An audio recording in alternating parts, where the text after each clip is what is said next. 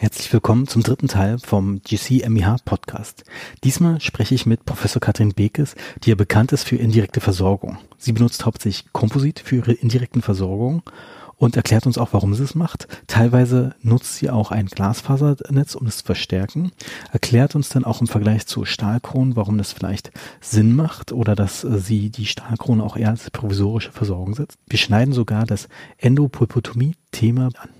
Ich wünsche euch viel Spaß bei diesem Podcast.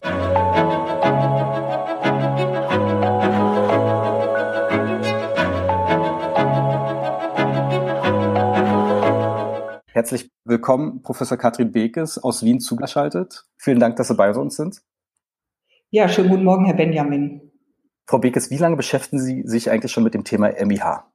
Ach, da muss ich, glaube ich, schon einige Jahre zurückgehen. Ich kann mich da erinnern, dass ich junge Assistentin damals noch in Halle an der Saale an der Martin-Luther-Universität war, in der Kinderzahnheilkunde und Schmerzdienst hatte und mir eine Patientin angekündigt wurde mit starken Schmerzen.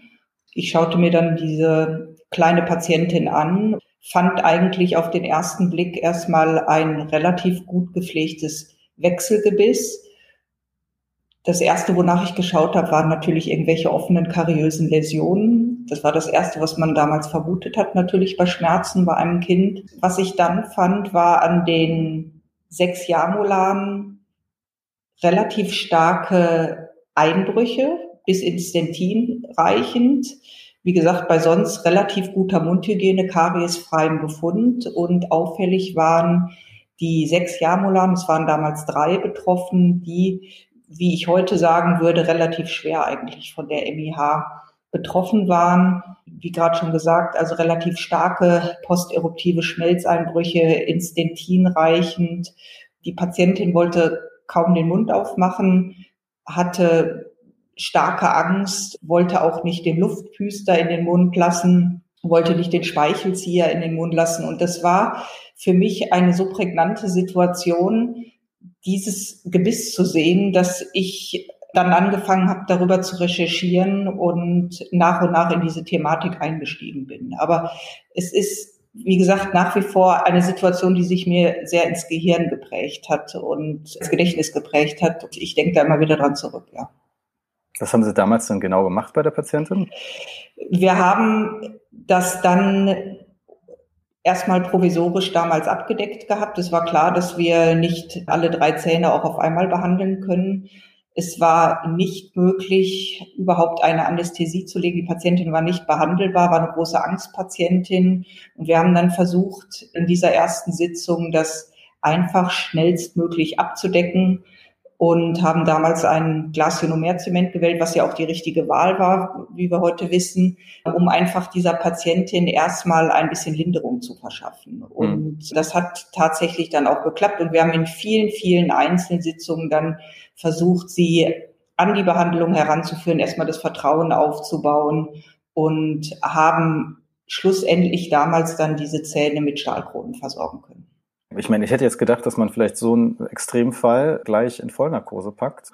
Hatten Sie damals keine Möglichkeit oder war das eine Debatte damals, äh, die Sie geführt haben? Es ist so, dass wir damals tatsächlich nicht die Möglichkeit hatten, von heute auf morgen oder sogar am gleichen Tag Vollnarkosen machen zu können. Sicherlich in Zusammenarbeit mit dem Universitätsklinikum. Damals wäre die Möglichkeit gewesen, eben Patienten, die abszedierende Prozesse haben, hohe Fieberprozesse haben. Da hätte man sicherlich noch am gleichen Tag auch Narkosetermine bekommen können. Aber da es damals so war, dass dieses Krankheitsbild ja auch noch gar nicht bekannt war. Es war einfach so, das war eine Schmerzpatientin. Sie hatte, ja, auf gut Deutsch gesagt, bröselnde Zähne dort hinten, die einfach geschmerzt haben. Da wäre sicherlich kein Narkosetermin möglich gewesen. Was hatten Sie damals ver äh, vermutet, was es ist, als Sie noch MIH nicht so präsent war? Also ich hatte von der Thematik zumindest schon gehört, aber als junger Assistent damals ist das natürlich nicht sofort der erste Gedanke gewesen, als ich die Patientin gesehen habe. Es war, sah schon irgendwie in Richtung Strukturanomalie aus. Also es sah anders aus als Karies, als ein kariöser Prozess. Aber ich bin dann tatsächlich auch nochmal in die Literatur damals gegangen. Sie haben sich auch forschungsmäßig dann auch mit MIH beschäftigt. Ähm, ich erinnere mich da, dass Sie mir erzählt haben, dass Sie sogar mit Speichel direkt etwas gemacht haben. Ja, das ist ein Projekt, was ähm, jetzt hier in Wien vor einiger Zeit entstanden ist. Ein guter Kollege von mir, der etwa zeitgleich mit mir den Ruf auch hier nach Wien erhalten hat. Ich bin ja seit 2015 in Wien. Das ist der Kollege Reinhard Gruber, der den Ruf für die orale Strukturbiologie erhalten hat. Etwa zeitgleich. Wir sind etwas näher in Kontakt gekommen, haben überlegt, was man eventuell für gemeinsame Projekte auch planen könnte. Und ich habe ihm von der MIH berichtet und ich habe ihm davon berichtet, dass wir klinisch immer wieder sehen, dass gerade Kinder, die eine hohe Schmerzproblematik haben bei den MIH-Zähnen, wahnsinnig viel Speichel im Mund haben, wahnsinnig viel Speicheln, was immer damit erklärt worden ist, dass gesagt worden ist, das ist auch wie ein Schutzprozess, der abläuft, dass diese Zähne eben immer wieder in Flüssigkeit getaucht sind, dass sie nicht trocken werden, weil man weiß, wenn diese Zähne dann trocken sind und deswegen dürfen wir ja auch nicht mit dem Luftpüster daran gehen, dass sie dann massivst schmerzen. Und da haben wir damals überlegt, was, was könnte man da vielleicht äh, gemeinsam machen. Und ich habe die Idee ins Spiel gebracht zu sagen, lass uns doch mal den Speichel von den MIH-Kindern anschauen. Also was wir sicherlich nachweisen können, dass sie eventuell eine höhere Speichelfließrate haben, aber wie sieht es mit den Proteinen im Speichel aus? Und wir haben dann einen Antrag geschrieben und haben eine Proteomics-Analyse bei den Kindern gemacht und haben das verglichen mit kariesfreien gesunden Kindern, erstmal nur in einer relativ kleinen Probandenzahl und haben tatsächlich gefunden, dass die MIH-Kinder einzelne Proteine im Speichel haben, die wir bei gesunden Kindern nicht finden. Auf der anderen Seite gibt es ein paar Proteine, die wir bei den gesunden Kindern finden, die die MIH-Kinder nicht hatten. Und sie haben natürlich auch eine große Schnittmenge. Und wir haben dann in einem ersten Schritt uns mal diese Proteine angeschaut im MIH-Speichel, die eben singulär nur bei diesen Kindern auftauchen. Und das Interessante war, dass es schon einige Proteine sind, die gekoppelt werden, eben auch mit Entzündungsreaktionen. Und wir sind jetzt dabei, das weiter zu untersuchen und da weiter in die Tiefe zu gehen. Das klingt nach einem Schnelltest, der entwickelt werden könnte. Das äh, wäre sicherlich der Traum irgendwann mal. Also einfach so einen Streifen in den Mund des Kindes oder zu halten und zu schauen, was dabei rauskommt. Also wir sind da noch ganz am Anfang, aber das sind schon vielversprechende Ergebnisse, muss man sagen. Ja, aber wenn das im Prinzip Entzündungsproteine sind, dann werden die wahrscheinlich auch erst so richtig vom Körper gebildet, wenn die MIH-Zähne da sind. Also dass man gar nicht vorher sagen kann, gibt es hier ein Risiko oder sowas? Ist das ein Risikokind? Ja, das, also so weit sind wir ja noch nicht. Also wir haben da jetzt, wie gesagt, die erste kleine Pilotstudie gemacht. Jetzt muss man schauen. Interessant wäre zu sehen, gibt es sowas schon in dem Speichel der Kinder, bevor die Zähne durchbrechen. Auf der anderen Seite muss man sagen, wir wissen, dass die MIH ein Prozess ist, der sich abspielt, ob er passiert oder nicht, der viele Jahre zurückliegt. Wir wissen, dass die Sechser in den ersten Lebensjahren gebildet werden. Wir sehen das Ergebnis des Ganzen dann erst mit Durchbruch der sechs Jahre Molaren. Das heißt, da ist eine massive Zeitspanne dazwischen.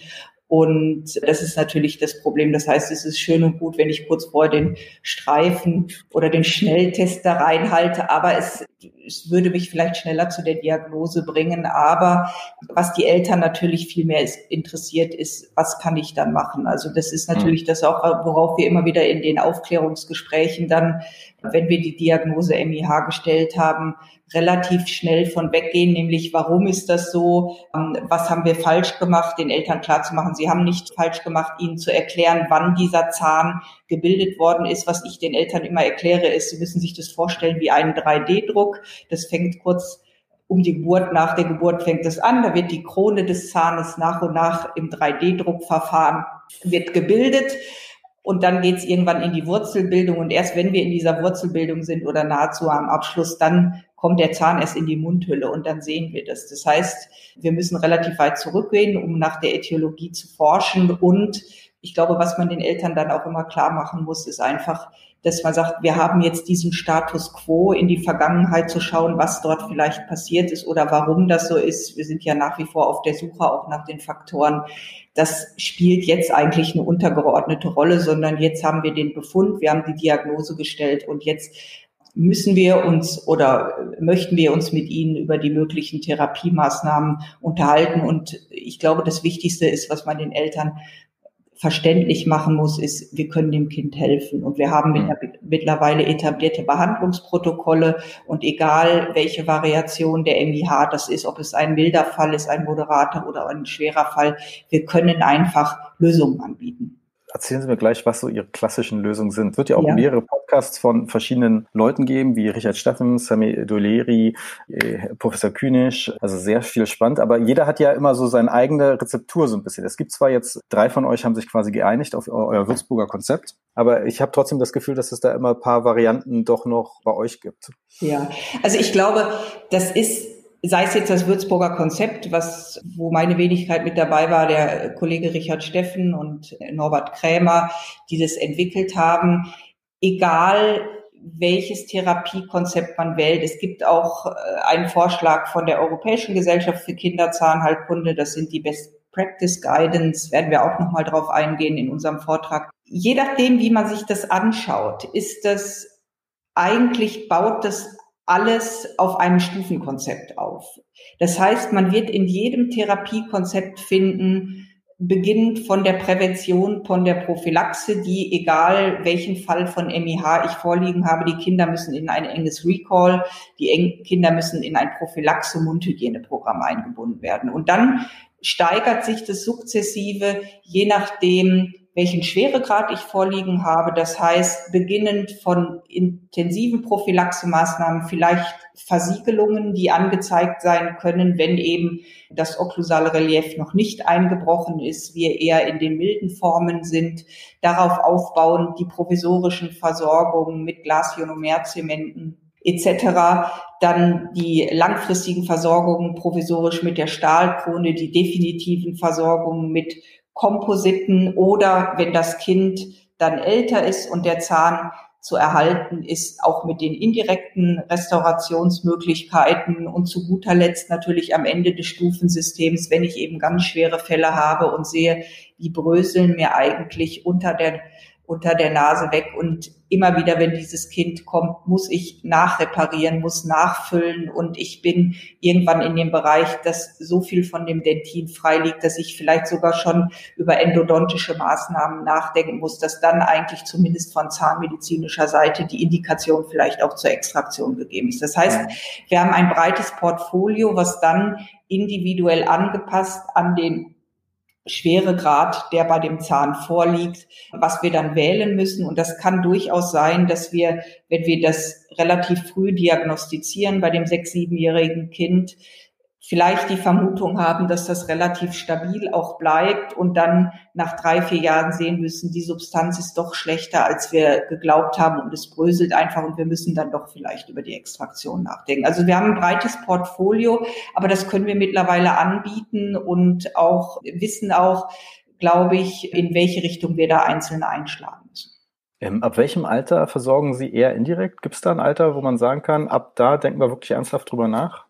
Also es ist ja so, dass das so ein bisschen mein Steckenpferd auch ist, wobei man sagen muss, nicht jedes Kind, was jetzt zu mir kommt mit sechs, sieben Jahren, dass ich da gleich die indirekte Restauration vor Augen habe, sondern es ist so, wir warten da tatsächlich erst mal ab, bis die Kinder wirklich in die späte Wechselgebissphase kommen, eigentlich dann schon den Zahnwechsel fast abgeschlossen haben, dass wir dann sagen, der Zahn ist stabil geblieben, es ist überschaubar, wo dieser Defekt ist. Selbst wenn er größer war, ist er nicht groß in sich zusammengebröselt mit den provisorischen Maßnahmen, die wir bisher gemacht haben, hat das alles gut funktioniert, dass wir dann sagen, jetzt können wir den Zahn definitiv versorgen.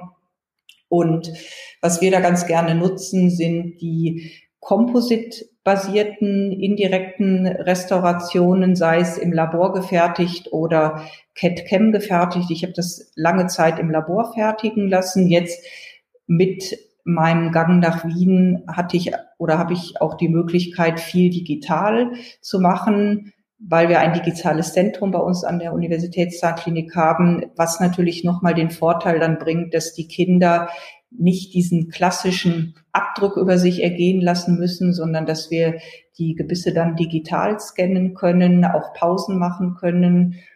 dem Kind ein bisschen Ruhe geben können und dann mit dem Scan weitermachen können. Das ist sicherlich der Vorteil. Und es gibt eben mittlerweile zum Glück auch einzelne Systeme, die so einen kleinen Scan-Kopf haben, dass wir das bei den Kindern dann eben auch machen können. Das heißt, das kann sein, dass wir das beim Zehnjährigen machen, wenn das relativ stabil und überschaubar ist bei den größeren Defekten, wo wir sagen, das wollen wir erhalten, warten wir dann wirklich auch den Zahnwechsel. Aber also es kann auch schon mal zwölf sein, es kann auch sein, dass das Kind 13 oder 14 ist, je nachdem. Ich werde immer wieder gefragt, warum wir eher dem Material Composite den Vorzug geben, im Gegensatz zur Keramik.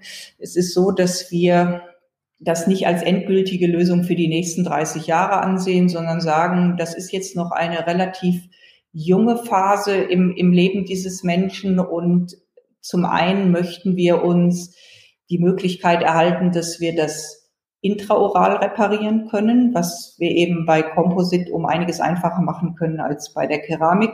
Und der zweite große Vorteil ist, glaube ich, dass man Composite einfach besser noch bebändern kann. Also wenn die Kinder tatsächlich dann doch noch eine Kieferorthopädie bekommen sollten, ist es sicherlich einfacher, hier die Bänder und Brackets zu kleben, als wenn das auf Keramik getan werden müssen. Das heißt, es gibt tatsächlich auch Fälle, wo wir von der KFO gebeten werden, schon kurz vor der Bebänderung dann eben diese definitive Restauration zu machen, dass die Zähne dann perfekt eingestellt werden können.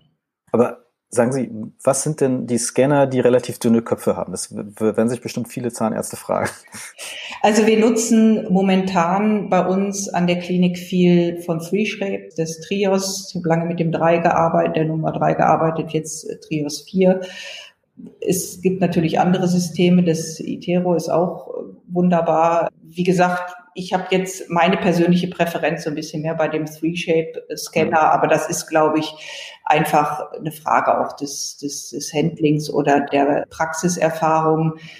Wir alle mussten, glaube ich, lernen, dass sich das am Anfang relativ schön anhört und das besonders schnell und wunderbar geht. Und als ich meinen ersten Scan gemacht habe, hat der, glaube ich, dreimal länger gedauert, als wenn ich das klassisch abgeformt hätte. Mhm. Da ist eine große Lernkurve dabei, aber mittlerweile geht es in ein, zwei Minütchen dann das Scan. Ich denke mal, im Gegensatz zur klassischen Abformung ist es, glaube ich, bei so einem MEH-Kind. Weiß nicht, haben Sie vorher bestimmt auch klassisch abgeformt? Natürlich, also, also bei den, die, die ersten laborgefertigten Restaurationen, die wir gemacht haben, das war der klassische Weg, Faden legen, abformen in der, in der Doppelmischabformung, das Ganze ins Labor schicken. Es ist ein Sägeschnittmodell gemacht worden und der Techniker hat das dann dort in Hand alles gefertigt. Das Problem ist tatsächlich bei den Kindern, dass ich das meist nicht in einer Sitzung hinbekomme dann. Weil natürlich allein dieser Präparationsprozess, es ist ja häufig so, dass wir nicht nur einen Zahn präparieren müssen, sondern vielleicht zwei oder sogar vier.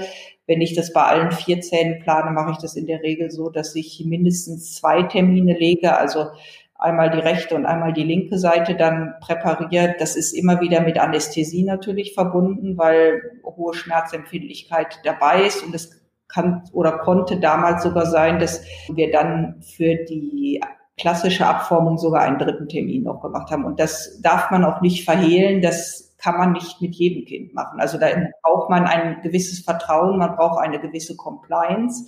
Wenn das hinterher alles drin ist, ist das wunderschön. Aber das war so ein bisschen etwas, was natürlich auch immer im Hinterkopf war, dass das schon relativ viele Termine waren. Und bei der Abformung mit dem Intraoralscanner ist es jetzt so, dass wir, dass die ja mittlerweile so weit gereift sind, dass ich den Zahn wirklich nicht ganz komplett trocken pusten muss. Also es kann ruhig ein kleiner Speichelfilm auch darüber sein und das macht vieles auch einfacher mittlerweile. Wie preppen Sie da eigentlich? Ist ja eher so Talkonartig, wird die Prep sein, aber muss man auch das beachten bei MIH10?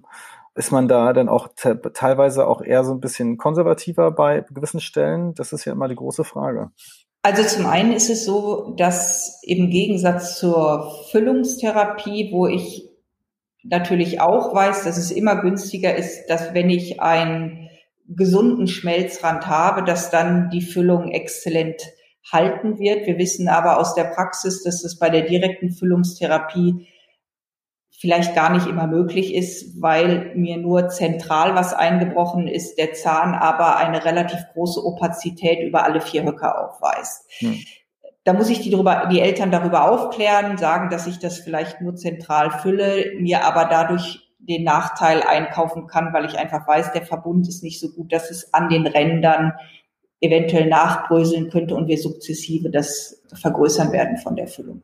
Wenn ich die Entscheidung treffe, indirekt zu behandeln mit einer indirekten Restauration, habe ich diese Möglichkeit nicht. Da muss ich die Eltern von vornherein aufklären und muss mir selber darüber im Klaren sein, wenn ich diesen Schritt gehe, muss die komplett hypomineralisierte Zahnhartsubstanz fallen. Das heißt, ich brauche gesunde Kleberänder, weil hier kann ich es mir nicht erlauben, wenn ich so eine hochwertige Restauration in den Mund hineinsetze, dass es dann vielleicht am Rand irgendwann anfängt zu bröseln und einzubrechen. Das ist also das eine. Das heißt, ich kann nicht ganz so minimalinvasiv arbeiten, sondern muss mir darüber klar sein, dass ich relativ große Defekte eventuell generiere. Das zweite ist, dass häufig Overlay-Restaurationen sind, also weniger Kronenrestaurationen, sondern eigentlich defektorientierte Overlay-Restaurationen. Ich darf natürlich keine scharfen Kanten etc. haben, aber der Vorteil ist, wenn wir insbesondere diese laborgefertigten Composite Restaurationen herstellen lassen, nicht CAD-CAM gefertigt, sondern wirklich vom Techniker in Handarbeit, ist es möglich, hier relativ dünne Restaurationen darzustellen und herzustellen von unter einem Millimeter weit. Die können eventuell dann auch nochmal mit Glasfasernetzen verstärkt werden. Aber das ist der große Vorteil, den ich gegenüber der Keramik habe, die ja eine Mindeststärke braucht, die viel größer ist, um einfach nicht zu brechen.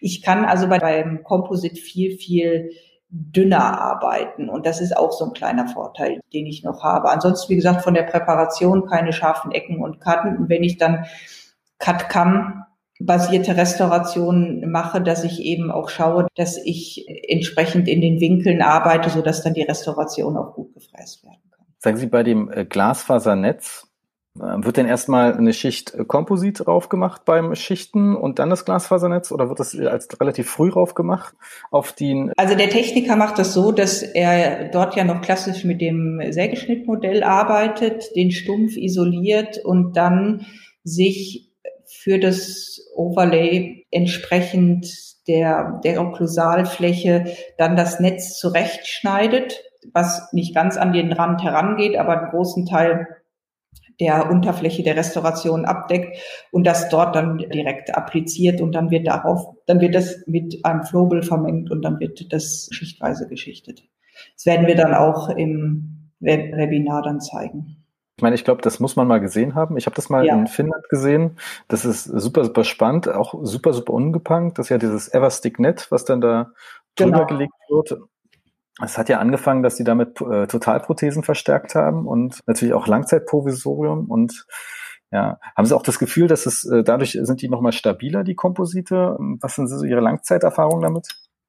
Ja, es ist einfach so, dass wir dadurch dem Ganzen noch mal ein bisschen mehr Halt geben möchten oder der Techniker das dementsprechend entsprechend der Größe der Restauration einschätzt.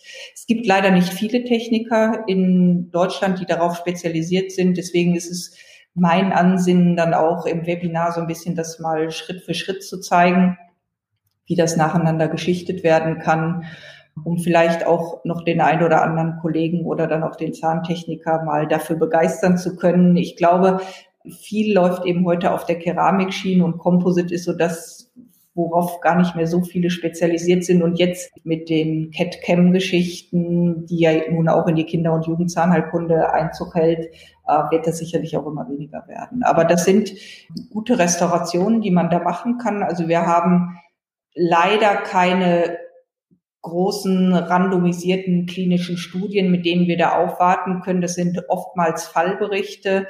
Aber man muss sagen, da werden bis zu Überlebensraten bis zu zehn Jahren berichtet. Was man sieht bei dem Komposit im Gegensatz zu Keramik ist, ist natürlich irgendwann eine gewisse Abnutzung etc. da. Aber ich glaube, wenn man die Kinder da die nächsten 10, 15 Jahre weiterbringen kann, ist es eine mhm. wunderbare Geschichte. Und dann sind sie irgendwann im Erwachsenenalter und man kann auch anderweitig planen. Ja, ich meine, Komposit ich bin ja ein Composite-Fan und ich würde sagen, es gibt auch eine, viele Leute, die das immer noch mögen, weil es einfach ein tolles Material ist. Aber es ist interessant, dass natürlich im Zeitalter der Hybridkeramiken, dass sie da, die, da wird ja auch damit teilweise geworben, dass man die auf ein Millimeter und weniger ausschleifen kann. Und haben Sie das schon mal getestet, dass Sie so eine Hybridkeramik genommen haben und die wirklich so dünn schleifen? Und hat das funktioniert? Oder gibt es da jetzt bei Abby Harzzahn die Ausnahme? Nein, also wir, wir testen die auch gerade parallel, einfach um auch so ein bisschen das Gefühl dazu für zu bekommen, was sind da eventuell die Vor- und Nachteile gegenüber den reinen Composite-Geschichten. A, von der Durabilität, Klebeprozesse, Retention, aber auch die ästhetischen Komponenten sicherlich dabei. Und wir versuchen da relativ weit runter zu gehen oder dann auch zu schauen, was möglich ist. Man muss nur immer gucken, man, es gibt ja so gut wie keine harten Daten da zur MIH. Also man kann da wie auch zum Komposit nicht groß mit klinischen Studien aufwarten und man muss das schon in einem gewissen Verantwortungsbereich bei den Kindern auch machen. Also wir können nicht groß rumexperimentieren. Das ist ein sehr vulnerables Klientel. Wir sind froh, wenn wir da das Vertrauen aufgebaut haben und ich muss ein gutes Gefühl dabei haben, wenn ich diese indirekte indirekten Restaurationen dann auch verbaue bei dem Kind und verbürge mich auch dafür, dass das dann mehrere Jahre hält. Und Sie haben ja auch bestimmt viele Sechser mit Stahlkronen versorgt. Jetzt, wenn man das vergleicht, Stahl, Sechser Stahlkrone und die indirekte Kompositversorgung, was ist so Ihr Eindruck, was besser funktioniert? Was sind die Vor- und Nachteile? Also ich glaube, das sind zunächst mal zwei verschiedene Ansätze. Die Stahlkrone ist für mich ein Langzeitprovisorium, okay. was ich in relativ frühem Alter schon wählen kann, während ich die indirekte Restauration, wie ich schon gesagt habe, eher späte Wechselgebissphase, fast permanentes Gebiss wähle, kann ich die Stahlkrone schon zu einem relativ frühen Zeitpunkt wählen.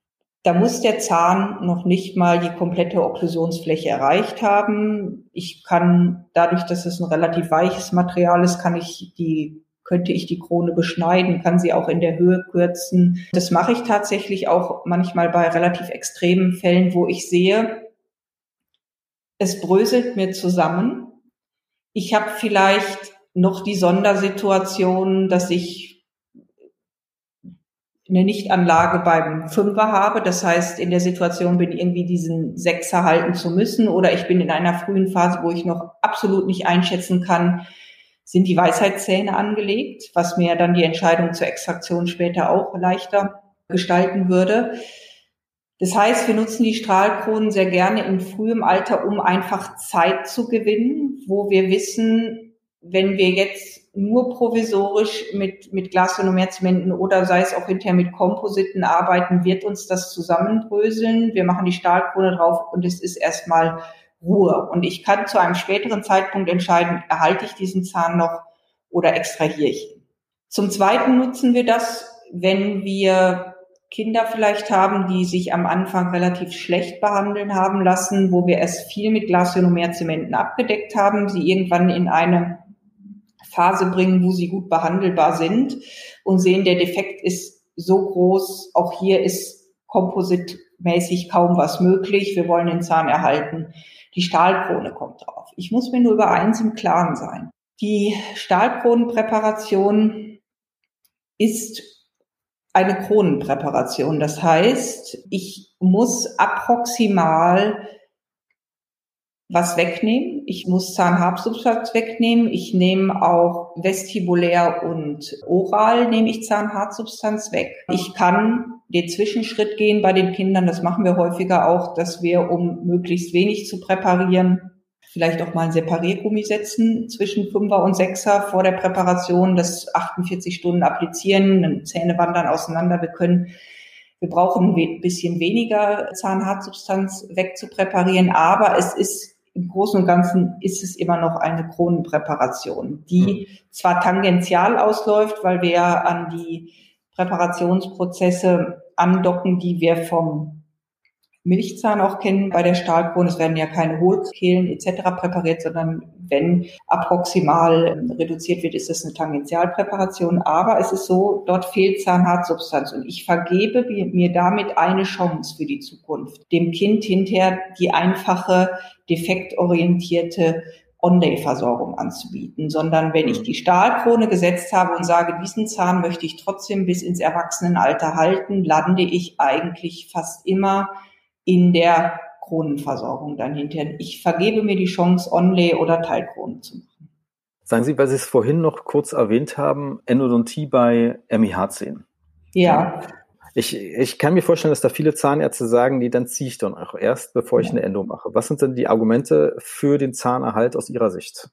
Also es ist, wir sind da relativ rigoros in der Kinderzahnerkunde. Das ist nicht nur die MIH betreffend, sondern generell, auch wenn es um stark destruierte Sechser geht. Es ist so, wir haben viele Sonderfaktoren in der Kinderzahnheilkunde. Da ist zum einen erstmal natürlich die Compliance des Kindes.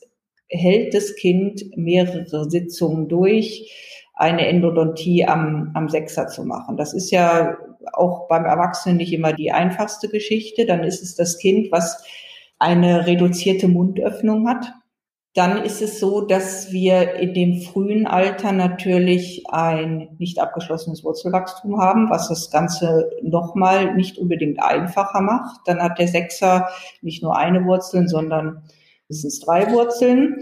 Das heißt, selbst wenn ich das alles handeln kann, muss ich mir immer überlegen, wie lange, selbst wenn ich das perfekt mache, welche Überlebensrate würde ich diesem Zahn zugestehen. Und wenn ich ein ganz toller Endodontologe bin und sage, das hält jetzt 10, 15, 20 Jahre, muss ich mir überlegen, wie alt ist das Kind dann und in welche, in welcher Altersklasse befindet es sich dann. Und es ist dann eigentlich in, immer noch in einem sehr jungen Erwachsenenalter. Das heißt, wir sind tatsächlich rigoros, was die Endodontie betrifft und entscheiden relativ häufig dann auch für die Extraktion, mhm. um einfach zu sagen, wenn wir sehen, der Siebener ist da, der Achter ist angelegt, macht es das natürlich uns die Entscheidung auch leichter zu sagen, wir gehen dann lieber den sauberen Weg und machen eben die Endodontie nicht mehr. Es gibt Ausnahmefälle, wo wir das natürlich auch im Hinterkopf haben, wie ich vorhin schon angedeutet habe, die Achter nicht angelegt, Fünfer vielleicht mit Nichtanlage, wo wir gucken müssen, wie können wir das trotzdem noch vielleicht die nächsten Jahre halten. Aber der Touch in der Kinderzahnheilkunde ist eher der zu sagen, immer im Hinterkopf zu haben, wo sehe ich das Kind mit 18, wo sehe ich das Kind mit 25 und wo sehe ich diesen Zahn, wenn das Kind Anfang 20 ist. Und ich habe die ersten Jahre meiner äh, zahnärztlichen Laufbahn in der Zahnerhaltung verbracht, habe viel Endodontie gemacht und musste dann in der Kinderzahnheilkunde viel lernen, weil ich mhm am Anfang auch der Auffassung war, wir müssen jeden Sechser retten. Aber man muss eben diese anderen Aspekte auch im Hinterkopf haben. Und ich glaube, ein ganz großes Argument ist eben die Compliance des Kindes. Macht mhm. das Kind mir das mit, wirklich drei, vier Sitzungen durchzustehen und häufig ist es ja nicht nur der eine Zahn, der betroffen sind. Und wir, wir haben dann eben zwei oder drei Zähne, die diese starken Destruktionen haben. Und da muss man dann einfach auch im Sinne des Ganzen denken und einfach sich das Behandlungskonzept durchs, durch den Kopf gehen lassen, sodass wir tatsächlich eher weniger die Endo an den Sechsern machen weiß, dass das die Kieferorthopäden immer nicht ganz so gerne hören, weil die Sechser-Extraktion ist etwas, was auch kieferorthopädisch sicherlich nicht einfach einzustellen mhm. ist und zu behandeln ist. Gerade wenn es um die Extraktionsfälle geht, ich finde, da ist es immer wichtig, frühzeitig das Gespräch auch mit den Kieferorthopäden zu suchen. Also wir machen das, wenn wir stark betroffene MIH-Zähne sehen, dass wir die relativ früh schon vorstellen, dass die, unsere kieferorthopädischen Kollegen einfach diesen Fall auch mitbetreuen können und dann sehen können, wie sich das entwickelt. Und dann gibt es von unserer Seite die zahnmedizinischen Faktoren, die dafür oder dagegen sprechen und die kieferorthopädischen und dann wägen wir das ab. Es ist tatsächlich manchmal so, dass wir den gerne ähm, extrahiert hätten und es eben dann kieferorthopädische Gründe für den Erhalt gibt. Und dann muss man vielleicht auch mal über die Endo nachdenken. Aber es ist tatsächlich etwas, was nicht primär oder wo wir, wo wir viel die Entscheidung für die Endo.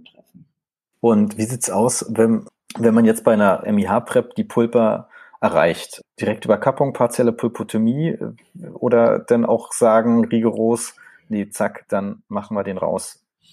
Also es ist so, dass wir häufig, das ist ja häufig das junge Alter, wo wir eben nicht abgeschlossenes Wurzelwachstum haben, dann äh, gehen wir mit der Pulpotomie da natürlich zunächst erstmal erstmal ran und wie gesagt, das kann gut funktionieren, aber wir sind etwas zurückhaltend, aber wir machen es natürlich. Ja. Also direkte Überkappung eher nicht, sondern wenn aufgemacht wird, dann wird wirklich die Pulpotomie auch gemacht. Und es gibt tatsächlich immer wieder Fälle, die wir häufig dann auch in Narkose behandeln, drei, vier Zähne stark betroffen, wo wir sagen, die müssen aber erhalten werden, eben vielleicht aufgrund der Nichtanlage der Fünfer, Achter sehen wir noch nicht, wo wir dann sagen, okay, dann wird in der Narkose jetzt die Pulpotomie gemacht. Mhm. Und dann wird die Stahlkrone draufgegeben und dann gewinnen wir erstmal Zeit. Decken Sie die Pulpa damit irgendwas ab oder auch da ganz klassisch Kinderzahnmedizin, Eisen 3 und IRM drauf und fertig? Nein, nicht IRM, sondern Medikament der Wahl mittlerweile auch in der Kinderzahnheilkunde ist es MTA, sei es in Form des klassischen MTAs oder Biodentin oder Mezem, also medizinischen hm. Portland-Zement. Also auch da nutzen wir mittlerweile in der Kinderzahnheilkunde das breite Spektrum, ja. Hm. Interessant. Aber habt ihr dazu mal Veröffentlichungen gemacht, genau für den Fall? Pulpotomie am MIH-6er? Nein, also da gibt es keine, keine randomisierten Studien dazu. Das also randomisiert äh, sowieso nichts. Es gibt manchmal ein paar Fälle, die publiziert ja, werden. Das ja, das, das, das Problem, also wenn man so ein bisschen in die MIH-Literatur äh, schaut, ist es so, dass wir ja 2001 ist der Begriff gefunden worden oder hat Eingang in die Literatur gefunden, dass man gesagt hat, wir müssen diesem Kind jetzt einen Namen geben. Und wenn man so ein bisschen anschaut, was seitdem passiert ist, was es überhaupt gibt bei PubMed und der Fachdatenbank, ist es so, dass wir die ersten Jahre überwiegend nur Studien zur Prävalenz finden, weil jeder wollte wissen, kommt es in meinem Land vor und wie häufig kommt es denn vor? Und das wissen wir ja mittlerweile, es ist ein weltweites Problem. Ganz viele Studien zur Äthiologie, weil jeder wissen wollte, woran liegt's und jeder möchte derjenige sein, der genau den ausschlaggebenden Faktor findet, wobei ja mittlerweile glauben, dass es eben ein multifaktorielles Geschehen ist. Und dann hat so ein bisschen den Shift gegeben, weil sich viele natürlich zuerst zunächst erstmal expertenbasierte Therapiekonzepte oder Behandlungsansätze gegeben haben, dass jetzt eigentlich mehr der Shift dazu ist, dass es kommen viele klinische Studien auf den Markt, viele Fallberichte oder Case Series, also wo man Fälle zusammengefasst hat und wo man jetzt einfach guckt, wo kann man noch das eine oder andere unterstreichen. Es geht auch wieder so ein bisschen zurück in die Ursachenforschung, aber da muss einfach noch viel mehr kommen. Und was jetzt die Pulpotomien betrifft, da gibt es Einzelnes, was beschrieben ist, aber mehr auch nicht.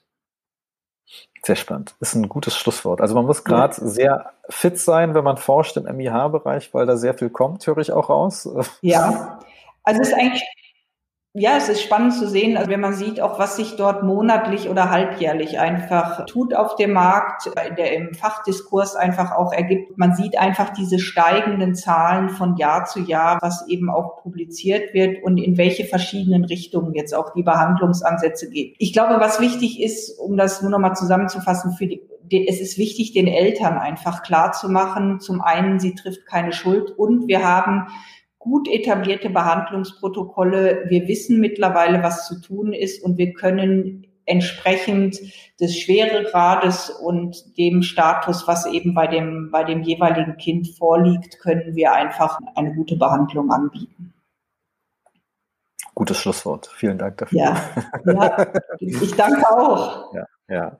Äh, worüber wird Ihr Vortrag beim Online-GC MIH-Symposium sein? Können Sie das noch kurz sagen, damit die äh, Hörer dann schon mal wissen, was sie visuell erwartet? Ja, also ich äh, darf das ja in, im Gespräch und in Kombination mit Professor Norbert Krämer aus Gießen machen. Und was wir machen werden in den anderthalb Stunden ist, dass wir zum einen das Würzburger Konzept, was wir ja auch heute im Interview schon angesprochen haben, vorstellen werden, dort vorstellen werden, aus welchen verschiedenen Punkten und Stufen beziehungsweise Therapieansätzen sich dieses zusammenstellt. Das ist ja ein Stufensystem. Wir werden dann von der Prophylaxe über die provisorischen Füllungen, die direkte Füllungstherapie und dann eben auch die heute angesprochenen indirekten Restaurationsmaßnahmen berichten. Professor Krämer wird den Fokus mehr auf die direkte Versorgung legen und da mein Spezialgebiet so ein bisschen die indirekten Restaurationen sind, werde ich dann im Webinar darüber auch berichten. Schön. Vielen Dank. Ich bin schon gespannt drauf. Ja, ich danke auch. Tschüss. Tschüss. Música